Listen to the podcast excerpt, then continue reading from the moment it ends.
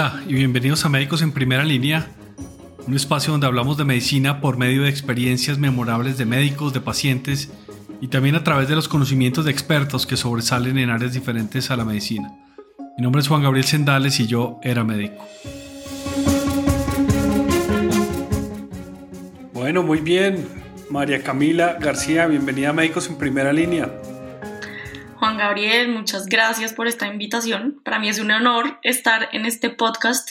Soy, yo creo que de tus fans número uno en, en todo tu podcast y muy, muy feliz de hacer parte también de un capítulo más de Médicos en Primera Línea.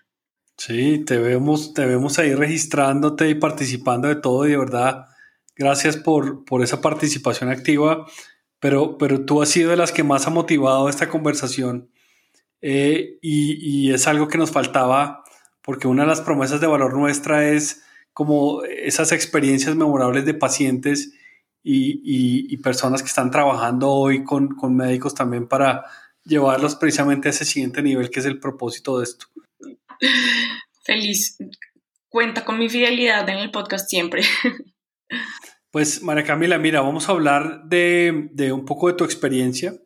Eh, yo creo que tú eres de esos bichos raros, digamos, que, desarrollan una profesión, una carrera, se pasan después a otras, pero, pero, pero generan unos puentes para ayudar eh, en muchos espacios. Y creo que esa es la, historia que quiero que nos cuentes hoy. Yo creo que comencemos un poco con, para que la gente te conozca, eh, quién eres, qué has, qué has hecho y qué has estudiado. Bueno, pues yo soy diseñadora de los Andes, que es diseño general como diseño estratégico, no tanto diseño gráfico industrial, sino más enfocado en la estrategia, en diseño de servicios, innovación. Y, em, digamos, mi principal motivo para estudiar diseño fue cambiarle la calidad de vida a las personas y cómo poder ayudar. Más adelante te contaré un poquito cómo ha cambiado todo esto y cómo le di un propósito mayor al haber estudiado diseño. Y cuando mm, me gradué, yo siempre estaba como en la búsqueda de no estar en una firma de diseño como las que se conocen comúnmente, sino más una consultora de innovación. Estuve primero en el Grupo Bolívar trabajando con experiencia, con el diseño experiencia em, internamente y también para los clientes.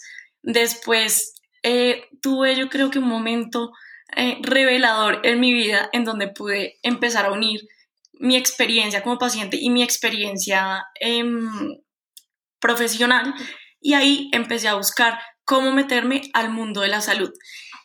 Después entré a una consultora de diseños de servicios y ahí estuve unos años en donde pude afianzar todas estas metodologías para poder em, replicar eh, el trabajo que hacemos desde el diseño de experiencias, desde la innovación y eh, actualmente estoy trabajando en una institución de salud como eh, coordinadora de innovación. Entonces, por fin estoy cumpliendo también mi sueño de, estar en salud. Yo quiero que me cuentes una historia que, que me parece fundamental y trascendental, seguramente en este desarrollo que has tenido y es, y es, y es tu vida como paciente. Tuviste un, un problema serio, eh, que requirió de, un año, de unos años largos de, rehabilitación y de, un cambio de verdad disruptivo en tu vida.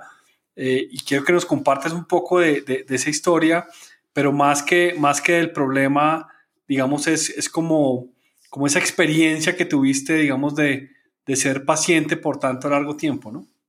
Bueno, pues em, te cuento, hace 19 años ya eh, estuve en la bomba del Nogal y fui la última sobreviviente que encontraron al otro día. Esto quiere decir que yo estuve debajo de los escombros casi 16 horas, me encontraron totalmente inconsciente y em, ahí pues me llevaron a, un hospital, estuve en coma, en cuidados intensivos, tuve varios órganos comprometidos, el riñón, me, me hicieron diálisis, eh, varias extremidades de mi cuerpo.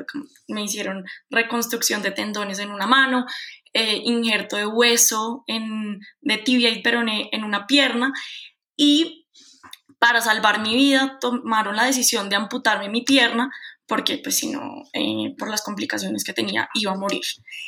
Estuve casi que un mes en hospitalizada en cuidados intensivos, después en, en hospitalización de piso y em, la rehabilitación empezó desde ese momento. Yo creo que una parte fundamental de que hoy en día tenga tan buena rehabilitación era mis, como lo que yo era antes como persona. Yo era una persona totalmente deportista, reconocida en mi, en mi colegio, en estar en todas las categorías de deportes y eso yo creo que me ayudó a que mi cuerpo no olvidara que de alguna manera la memoria del cuerpo me ayudara a seguir adelante.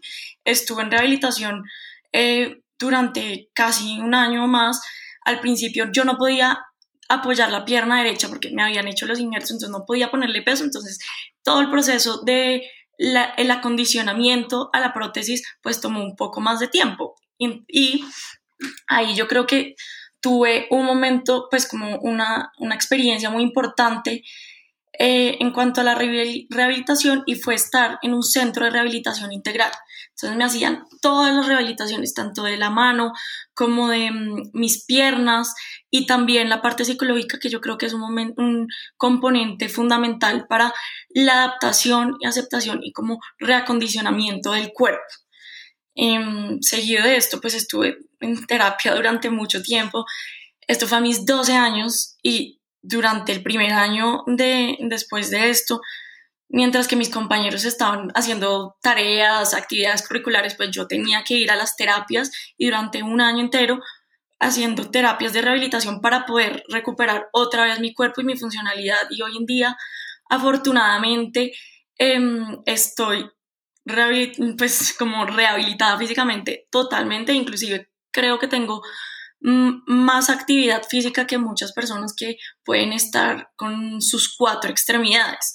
Igual, esto también ha sido un proceso muy, muy revelador eh, y que lo puedo ir como uniendo también a mi carrera, a los caminos que he ido como pasando de conocerse, de ir como más que rehabilitarse, yo creo que es un proceso continuo, pues al fin y al cabo la prótesis, la pierna no me va a volver a crecer eh, y tengo que estar pendiente de eso, cuidarla, hacer el, seguimiento, entonces este proceso continúa y estará por el resto de mi vida. Oye, y, lo manejas bien, yo, yo que te he visto y nos hemos encontrado eh, varias veces, eh, no es evidente que tienes una prótesis por, la, por lo bien que la manejas y lo que tú dices, tienes una actividad normal eh, y creo que eso es una rehabilitación, como tú dices, exitosa en todo este proceso. Eh, mirando, mirando un poco ese antes y, ese después, digamos, de todo este proceso y ahora que estás sumergida en, innovación y en diseño, eh, desde tu perspectiva y mirando de pronto con un retrovisor, ¿cómo viste esa experiencia como, como paciente? Eh, digamos, en esas fases, sobre todo de rehabilitación, porque las otras son mucho más críticas y obviamente mucho más estandarizadas. Esta, esta fase de rehabilitación es mucho más personalizada, pero ¿cómo viste eh, desde la perspectiva, digamos, del hospital, desde las instalaciones hasta, hasta obviamente eh, todo el tema de servicio que es una de tus fortalezas ahora? A propósito de tu comentario ahorita que no se me nota, eso fue mi principal objetivo una vez empecé a rehabilitarme y acoplarme a la prótesis, que no se notara, que no se notara que tenía prótesis porque me daba pena en ese momento tener prótesis, entonces yo me esforzaba, caminaba muchas veces en línea recta contra un espejo para que no se notara que caminaba. De igual forma, en mi pierna derecha pues tenía un poco de em, como mm, de retraso en la reacción por lo que había tenido que em, pues tener el injerto de hueso y los tendones como que me habían quedado un poco al principio un poco demorado, como reaccionaban diferente a antes porque pues no lo podía comparar con la pierna izquierda.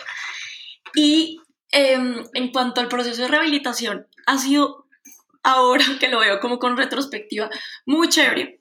Eh, digamos que em, mi, mi segunda mamá, que es mi tía con quien yo vivo, ella sabía que antes, pues al haber tenido todas estas pérdidas y conocerme de antes, lo deportista que era, se interesó por volver a que yo aprendiera a hacer ejercicio, que me volviera a ser independiente y que en esa etapa en la que yo estaba a los 12 años, pues tenía que volver a ganar toda mi independencia y lo que a mí más me motivaba de esos pues de, de ese momento que era el deporte.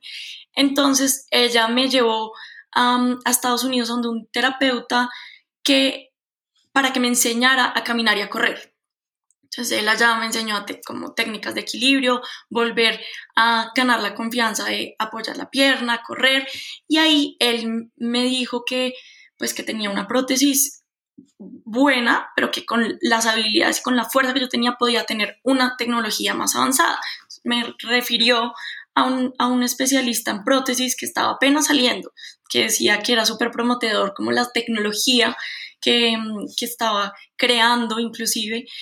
Y ahí yo empecé a ir y se ha vuelto pues el lugar al que llevo yendo ya más de la mitad de mi vida y este sitio especialmente ha sido muy importante para la rehabilitación. Yo al principio en el colegio pues iba, digamos que en Semana Santa, cuando mis amigos iban de paseo a, eh, a fincas y como con todos, yo me iba hacer, hacer estos viajes que pues al fin y una rehabilitación, entonces no, en esos momentos no era tan feliz para mí. Y después de haber estudiado diseño, yo me di cuenta de cuáles eran esos elementos que hacían este sitio, que es un centro de rehabilitación, el sitio más feliz del mundo para mí. Y elementos como que todos los pacientes están en un sitio abierto compartiendo y los pacientes de todas las edades, de todas partes del mundo, con diferentes eh, razones por las cuales han perdido sus miembros inferiores. Y este contacto con las personas, con los otros pacientes, ayuda mucho a la aceptación. Y es muy curioso como yo, o sea, te confieso que después de 14 años yo pensaba que tenía todo superado em, y todo aceptado, pero me di cuenta que yo estaba en negación por todo lo que yo estaba tratando de que mi pierna derecha y mi pierna izquierda fueran iguales y nunca lo iban a hacer. Inclusive, para, para poner el ejemplo más claro, en el formulario de la universidad decía que si uno tenía una discapacidad, yo puse que no tenía una discapacidad porque no, no no me quería relacionar con la discapacidad porque no la había entendido y no la aceptaba y la rechazaba también como por todo lo que implicaba como a nivel de, mm, pues, de nuestra cultura y nuestra sociedad. Entonces yo no me quería ver disminuida o limitada a algo. Esto me trajo también como consecuencias de no poder hacer el, horario de clases eh, de primeras y que si en su momento lo hubiera sabido, pues hubiera dicho de una que tenía una discapacidad. Entonces, em, este proceso ha sido muy enriquecedor porque me ha ayudado a darme cuenta de todo lo que he ganado, eh, pues con, al haber perdido mi pierna, que suena paradójico, y que uniéndolo también a lo que decías que yo era un bicho raro, yo antes siempre peleaba con ser un bicho raro. Pero después me di cuenta que esa era una de mis mayores fortalezas, que no me, no me servía encajar en el molde, porque al contrario, todas esas cosas que me hacían diferente, ¿cómo se las podía compartir a los otros para que pudieran entender por lo que yo, yo estaba pasando, pero otros y mejorar también pues tanto servicios como, como experiencias. Otros componentes importantes, eh, los límites, los límites que se ponen ante un diagnóstico. Eh, esta persona que, pues el, el, dueño de este sitio, siempre que tenido un sueño de hacer algún deporte, de probar inclusive detalles tan básicos para algunos como usar tacones. Yo se los decía y un técnico o un especialista en prótesis al principio te puede decir, no, no lo puedes usar. Buscamos la manera de hacerlo. Y acá yo empiezo a ver también como ese pensamiento de innovación, de empezar a unir diferentes, em, como diferentes cabos, diferentes tecnologías, diferentes usos para poder conseguir lo que uno quiere. Entonces, eso ha sido muy chévere.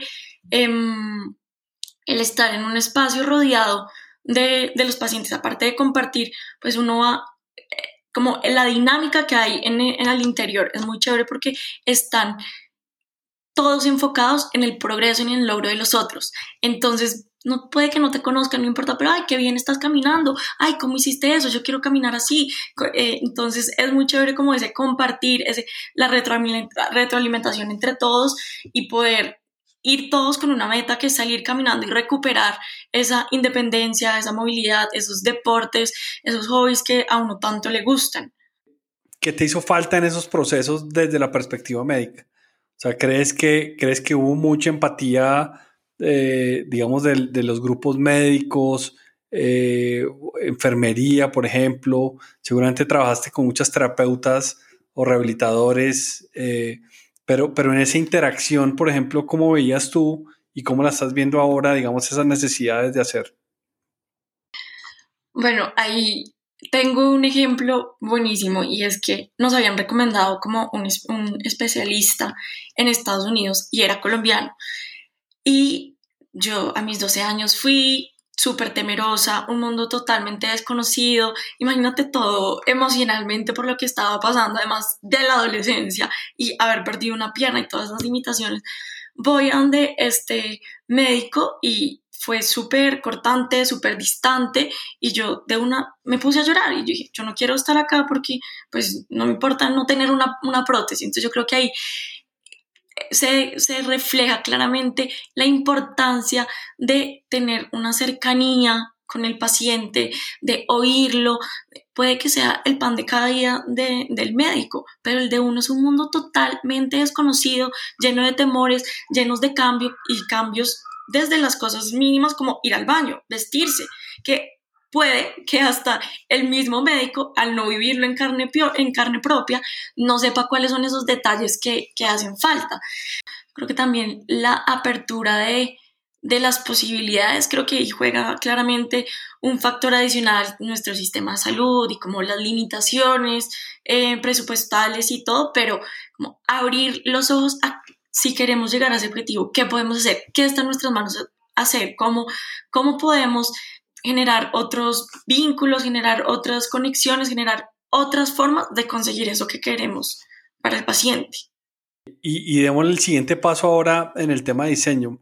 Eh, nosotros cruzamos hace, yo creo que ya cinco o seis años, eh, en una empresa de estas que tú trabajabas, eh, que, que donde yo estaba, pues queríamos hacer un poco de, de innovación y hacer un tema algo diferente que lo logramos hacer. Me acuerdo que hicimos un evento que se llamaba Medicina Conecta con eh, y que era precisamente conectar todas esas facetas, digamos, por fuera de la medicina que nos pueden enseñar. Pero desde tu perspectiva y siendo ya estudiando diseño, eh, ¿qué le puede el diseño enseñar a la medicina? de lo que yo he visto en la experiencia que llevo es como el poder conectar, el poder conectar diferentes campos y digamos ahorita se está viendo mucho con, eh, pues, con, los temas de innovación, las, como esos espacios interdisciplinarios, poder conectar diferentes ideas, diferentes enfoques, diferentes especialidades, yo creo que es el valor más grande que puede darle el diseño a, a la medicina. Y por otra parte, pues entender al paciente y al ser humano, que ese es uno de los enfoques principales el diseño de servicios y pues, las metodologías de design thinking y todo este enfoque de diseño. Oye, cuando uno, ahora que hemos hecho experiencias también con, con otras compañías, eh, muchos los médicos sienten raro todas estas, todas estas, eh, sobre todo eh, tácticas, eh, entonces hay unos que dicen yo no quiero pegar más papelitos porque estoy aburrido de pegar papelitos eh, y se hacen carteleras y se ponen colores o a veces hacemos legos y hacemos cosas, pero ¿qué es lo que hay detrás de esas actividades? ¿Por qué, por, qué, ¿Por qué construir un lego, por ejemplo, basado en algún problema, nos abre un poco la mente a pensar diferente, a hacer cosas desde tu perspectiva como, como diseñadora de estas experiencias? Justamente tú lo respondiste y es abrirnos la mente. Si hacemos las cosas como acostumbramos a hacerlas en nuestra cotidianidad, pues vamos a resolver los problemas de la misma manera. Entonces, el poder usar tanto nuestras manos como la creatividad, que muchas veces piensan, no, yo no soy creativo, todos somos creativos. Es como la, la incentivas, como la alimentas y desarrollar ese, ese vínculo que tiene tanto con lo que tú estás pensando, con lo que estás sintiendo, con lo que estás armando, sin duda alguna, y habrá muchos más eh, especialistas y expertos en el tema, eh, como neurológicamente, cómo influye el tema de los colores, el tema de poder, el post-it, el poder del post-it es impresionante, como tú puedes coger uno y unirlo con otro, volverlo a quitar y eso te da una flexibilidad y una adaptabilidad mucho más amplia que poder escribirlo todo en una cartelera con un mismo color, con una misma forma y que todo esté unificado.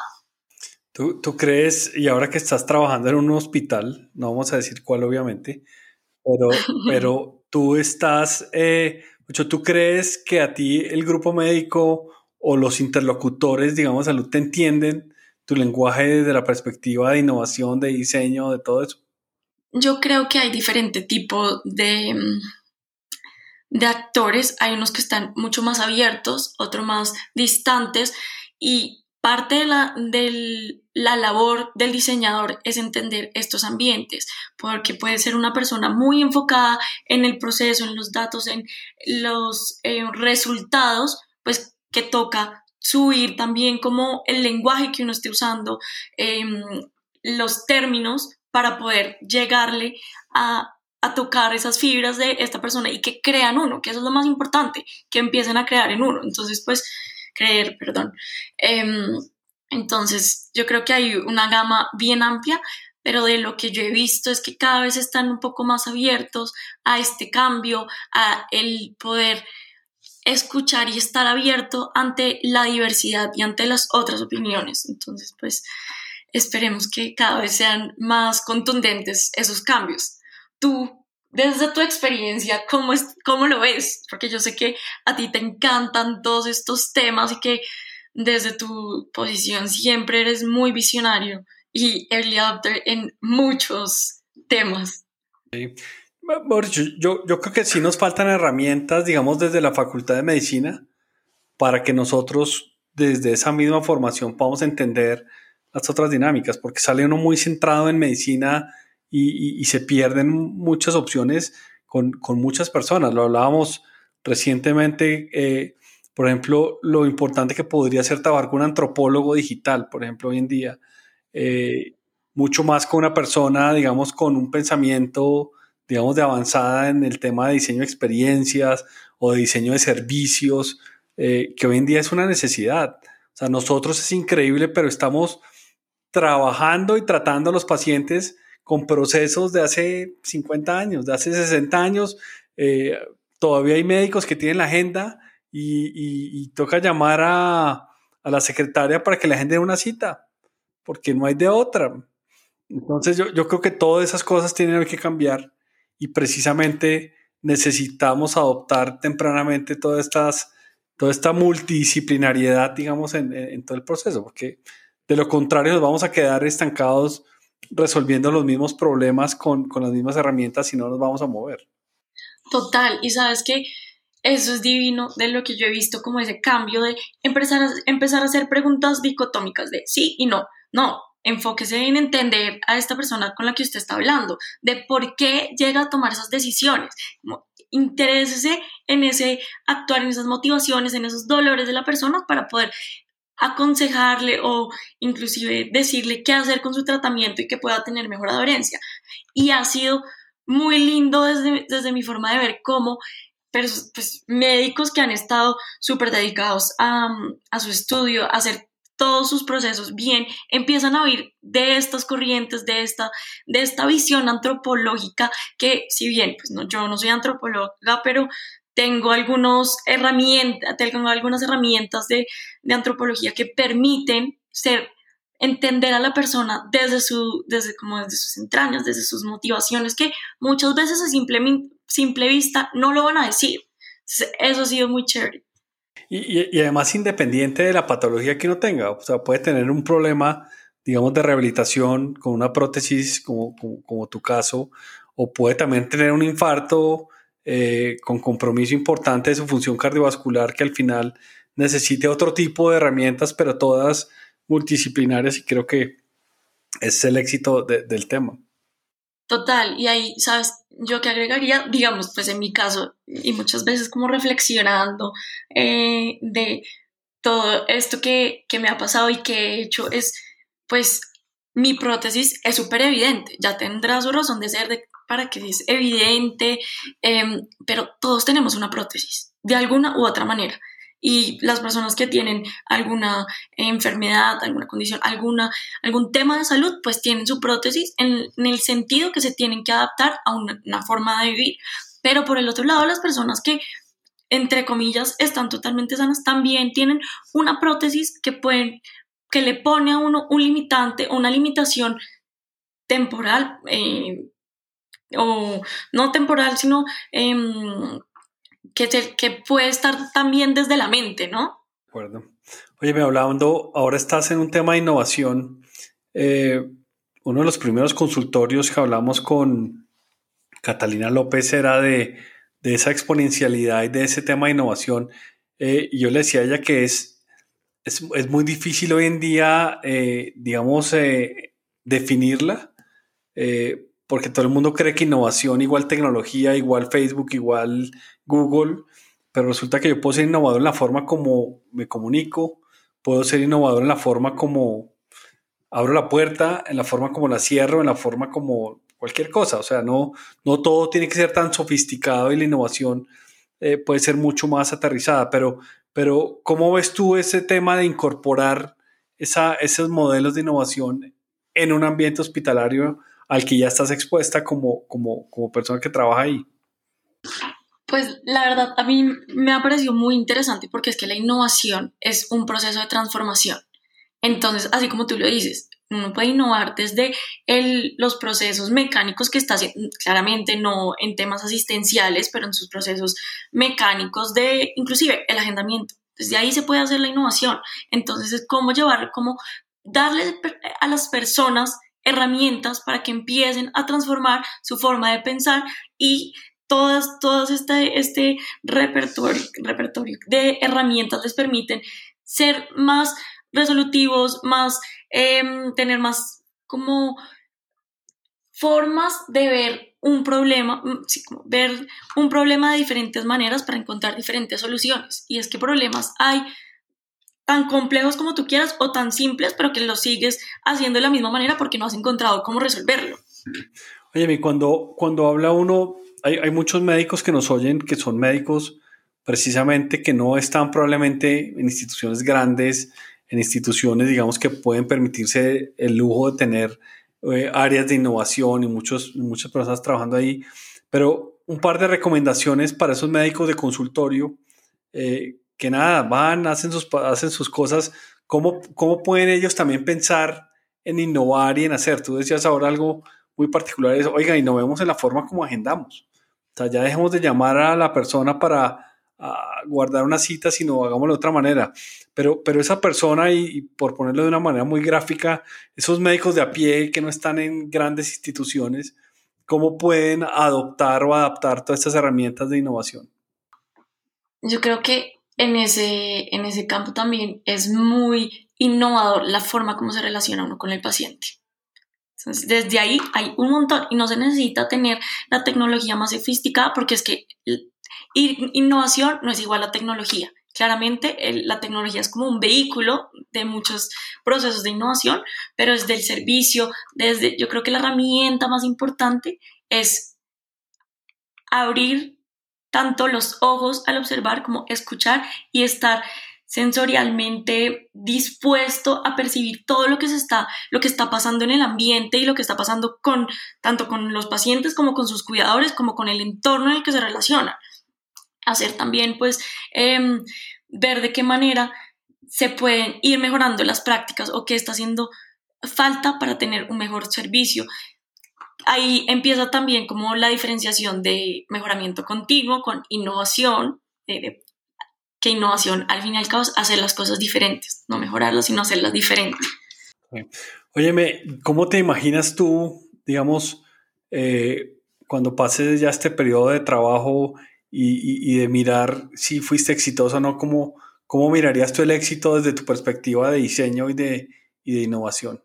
El éxito como de estas iniciativas de innovación, yo creo que se puede empezar a sentir en el momento en que el mismo cuerpo médico, los mismos mm, médicos sean quienes buscan procesos diferentes y vengan con los retos. Ese es ese, ese escenario ideal, porque ahorita pues uno les crea eh, pues sacando información y como esos, esas oportunidades que existen, pero en el momento en que los médicos y todo el personal de la salud empiece a identificar estas áreas de oportunidad, Creo que esa es la ganancia más grande y el éxito rotundo de, que la innovación como que ha permeado en la cultura. Yo, creo que sería el éxito Sin duda, porque es que, vuelvo, decimos, aquí no hay, eh, creo que todavía las facultades de medicina les falta, digamos, ese, esa incorporación, aunque ya hay algunas que lo están haciendo, pero incorporar todas estas metodologías que hay eh, funcionan bastante bien. Hay, hay, un tema y tú que las conoces muy bien porque uno creería encasillar todo en una metodología. No, es que yo solo quiero el diseño para esto o yo solo quiero, ahora hay uno que está muy de moda, que, que incluso lo hablamos también, que es esa, ese esa, eh, diseño especulativo eh, de pronto a futuro y soñemos con el hospital eh, digital en el año 2050 y, ese diseño especulativo, pero ¿cómo, cómo, cómo aterrizar eso también a, a, las iniciativas? Porque además muchas de esas iniciativas no están presupuestadas, tienen un impacto que se ve probablemente en el largo plazo. nadie te va a pagar por ser innovador, ni por ser disruptivo, ni por mucho menos por pensar a futuro, pero cómo adaptar esas tecnologías mucho más frecuentes a, la resolución de problemas. Yo creo que hay algo muy importante es identificar qué tipo de problema tiene uno y qué tipo de metodología necesita en ese momento, porque es que hay múltiples metodologías, pero no todas van a, a resolverte el problema o el tema que tú quieres resolver. Entonces es identificar cuál es ese problema que uno tiene que, que se espera con esto y adaptarlo a las metodologías que existen, porque es que no todo sirve para todo, ni, ni hay una única que ya pueda resolver absolutamente todo. Muy bien, ¿Qué, qué, qué mensaje, digamos, antes de pasar a un tema diferente, digamos, le dejas entonces a estos médicos en primera línea, enfermeras en primera línea y todo el personal de salud que, que nos oye eh, para cómo adoptar el tema diseño?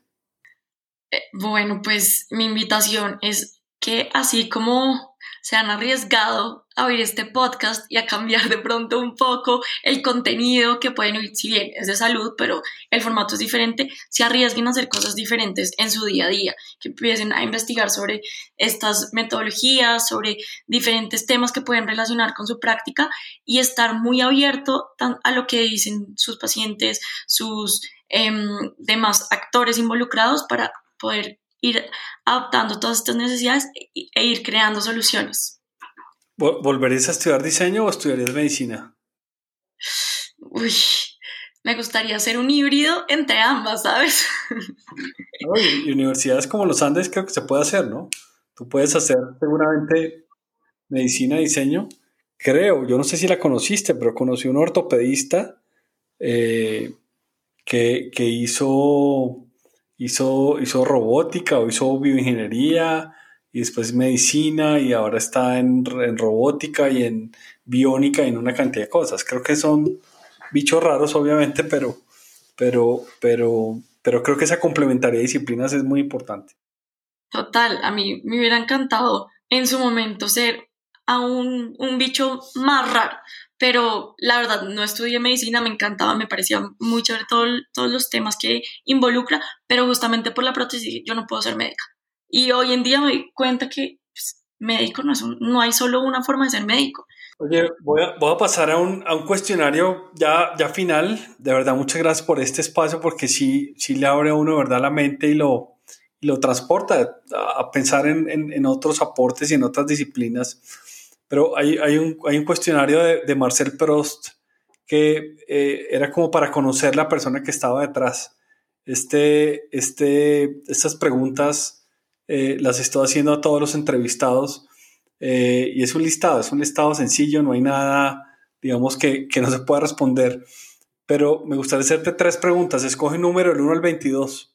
Del 1 al 22, 11. El 11. ¿Qué es lo que más amas en tu vida? ¿O a quién? Puede ser también, una cosa si no, puede ser una persona. lo que más amo de, mi vida, eh, yo creo que tener buena salud en este momento y estar viva, literalmente. Otro número, siete. Una persona viva que admires. tantas personas en este momento. Em, puedo poner un grupo de personas. Bueno, y pues a propósito de este podcast, en verdad admiro a todo el personal de la salud que estos ya casi tres años se han puesto la camiseta, no la 10, sino la 100. Los admiro profundamente y sí, todo, todo mi agradecimiento profundo para todos. Y la última, del 1 al 22. 16. La pregunta 16. Héroe de ficción que aprecies mucho. Pues a propósito, hace poquito me vi la película de... Ah, creo que era la última de Avengers, que no me acuerdo cómo se llamaba, pero me encantó porque era muy diverso los, los superhéroes. Había tanto de todas las razas como personas con discapacidad, eh, personas em, de varios, pues de todos los géneros. Entonces creo que ahí se, se empieza a crear un grupo de superhéroes bien importantes. Mi héroe de ficción favorito es Kung Fu Panda. es mi película preferida y no lo puedo creer. Hay que, no, hay que, hay que mirar de verdad las enseñanzas que da Kung Fu Panda, en su, sobre todo en la primera, la segunda película ya era como, como diferente, pero, pero, pero, pero creo que son lecciones bien, bien importantes de vida que le sirvieron a cualquier profesión. Total, y esas, todas esas películas animadas tienen unos mensajes muy fuertes, pues muy profundos. Yo creo que en la medida en la que uno lo quiera analizar mejor, eh, saca muchos más aprendizajes. Y de hecho, hay, te voy a recomendar una serie que está en Disney, que es Inside Pixar.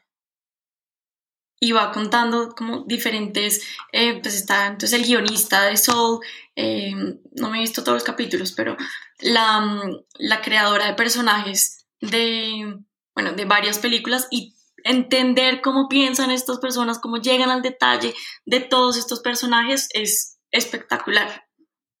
Bueno, cuéntanos la historia de la sirenita, ¿cómo es? Bueno, la historia de la sirenita es, yo creo que mi personaje de ficción que, que he creado. Y es que durante muchos años yo quería que mi prótesis yo tengo dos prótesis, una para caminar como mi diario usar tacones y otra para hacer ejercicio, porque el ejercicio ha sido muy importante en mi vida y me ha ayudado a hacer todo este, este proceso de aceptación y de adaptación de mí misma. Y em, yo llegué una vez a donde mi médico y le mostré en esa época, eso fue hace ya varios años, empezaron a pues hacer las los covers de las prótesis, la cosmesis eh, en impresión 3D, cuando llegó la tecnología de impresión 3D y era con diferentes diseños, había de superhéroes, de pintadas, como uno quisiera. Y yo quería, yo vi un diseño de como de una aleta de, pues, escamas de pescado. Entonces yo dije, quiero mi prótesis de sirenita. Pero yo se lo dije y dije, como, en algún futuro muy lejano la voy a hacer. Y después tuve un, un proceso, pues, personal, no sé, ni sé, ni sé cómo llegué a ese. Estaba haciendo ejercicio yo hago em, indoor cycling y estaba ahí, yo siempre me sentía como incompleta, pues al no tener mi pierna, al haber perdido gran parte de mi familia. Y haciendo ejercicio yo me di cuenta que seguía completa. Entonces dije, el ejercicio para mí es muy importante y una manera de honrar mi cuerpo y todo este proceso va a ser con la prótesis de sirenita. Entonces tengo una prótesis azul que, digamos, para mí ir a tierra caliente, al mar, yo odiaba el mar porque pues me tocaba quitarme la prótesis o mostrar mi pierna, pues que en ese momento me daba pena y ahora la, la uso y me la pongo muy feliz de mostrarla y ha sido muy, muy lindo como ese proceso porque pues digamos em, todo el cambio tanto de mío con mi entorno como del entorno conmigo misma y ahí lo uno un poco a, a esa pregunta inicial que me decías que qué le faltaba a a la experiencia o a la rehabilitación o al cuerpo médico, yo creo que también era a la sociedad.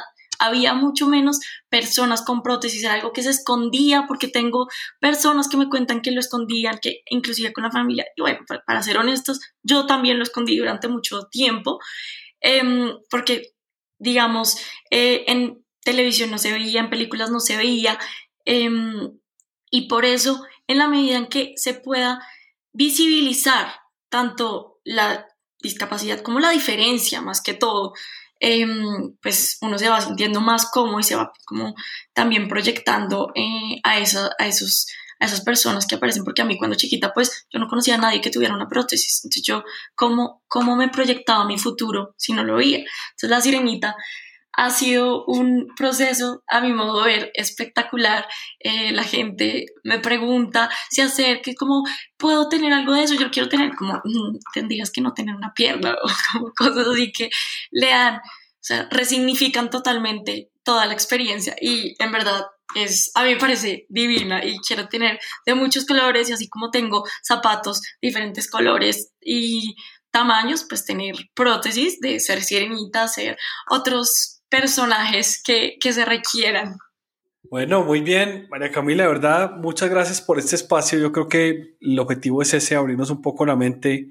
Tienes sin duda una experiencia memorable de vida.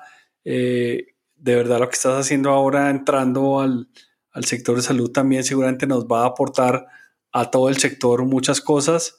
Eh, y nada, no sé si quieres dejar un mensaje final. No, pues muchísimas gracias a ti Juan Gabriel, por esta invitación. Em, feliz de poder compartir mi experiencia y lo que voy aprendiendo eh, profesionalmente para mejorar la calidad de vida de las personas como me lo soñé en el momento de estudiar diseño y ahora pues en la salud, que es un tema que me encanta. Es que sigan oyendo eh, Médicos en Primera Línea y sorprendiéndose de esta temporada que espero que se venga con toda. Chévere. Muchas gracias de verdad por hacerme parte de todas estas disrupciones que, que encaminas. Bueno, muy bien, y acá termina el consultorio número 37. Para conocer más de médicos en primera línea, los invito a suscribirse e ingresar a nuestra página web www.medicosenprimeralinea.co y visitar nuestra página en Instagram arroba médicos en primera línea. Si quieren participar en uno de nuestros podcasts, déjenos un mensaje o una nota de voz preferiblemente y escríbanos a médicos en primera línea gmail.com. Compartan este episodio a quien pueda interesarle y califíquenos con 5 estrellas y déjenos una reseña. Que tengan una muy buena semana.